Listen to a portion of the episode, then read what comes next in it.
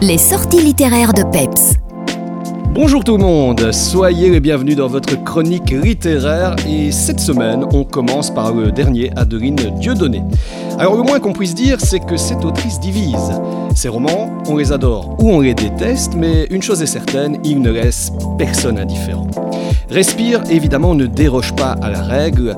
L'héroïne qui décide de conserver le cadavre de son amant tout juste décédé, c'est sûr, c'est une thématique qui va cliver. C'est cependant dans la droite lignée de l'esprit barré de la vraie vie et de Kérosène de la même autrice.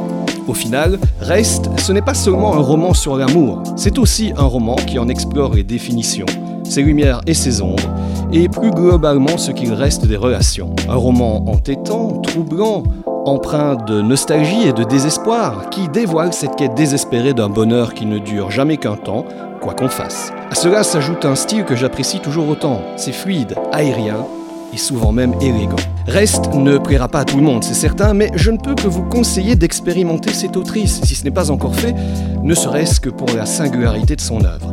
Et puis, qui sait, peut-être que vous aussi, vous tomberez finalement dans la marmite d'Adeline Dieudonné. On enchaîne avec un roman radicalement différent. Je suis né un jour bleu de Daniel Tamé est un fabuleux témoignage qui nous emmène en voyage à l'intérieur du cerveau extraordinaire d'un savant autiste atteint du syndrome d'Asperger.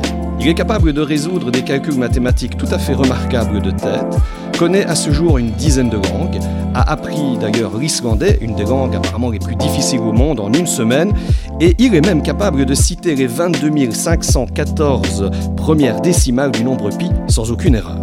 Daniel Tamé, au fil des pages, nous explique comment il conçoit le monde qui l'entoure, comment il l'appréhende et surtout comment il a réussi à combattre son autisme de haut niveau afin de devenir un homme autonome et épanoui. À lire absolument. Voilà, c'est tout pour cette semaine. Vendredi prochain, vous retrouverez Stéphanie pour de nouvelles aventures livresques. À très vite et bonne lecture